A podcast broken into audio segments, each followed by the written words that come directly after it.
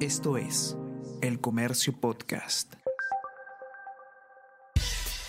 Buenos días, mi nombre es Soine Díaz, periodista del Comercio, y estas son las cinco noticias más importantes de hoy, martes 9 de agosto congresista acusado de violación sexual sigue despachando. Freddy Díaz recibió a su hermano y a otros tres ciudadanos este mes en la oficina donde el 27 de julio habría atacado a trabajadora. Comisión de Ética aprobó de forma unánime iniciar una investigación en su contra. Informe final estaría el día 31.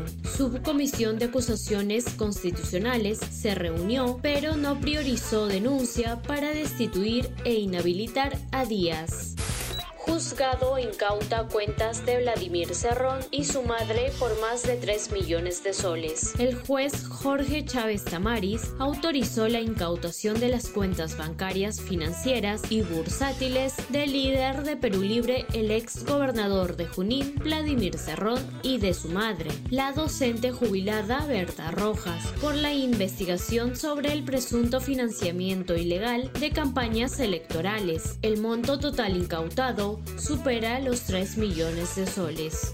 Rosana Cueva alerta de que se quiera silenciar a la prensa. En entrevista con El Comercio, la directora del noticiero Panorama, Rosana Cueva, indica que el único interés del gobierno en este momento es salvarse de las investigaciones. La periodista alerta de que se quiere silenciar a la prensa que aborda los hechos de corrupción fallece Olivia Newton-John, la inolvidable protagonista de Gris. La cantante y actriz murió a los 73 años después de batallar contra el cáncer de mama. En el 2008, ella y su esposo celebraron un matrimonio simbólico en el Cusco.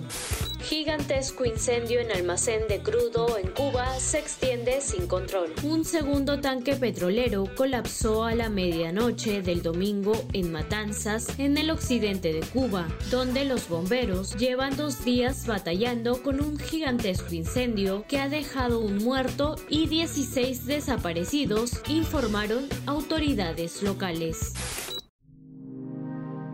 El Comercio Podcast.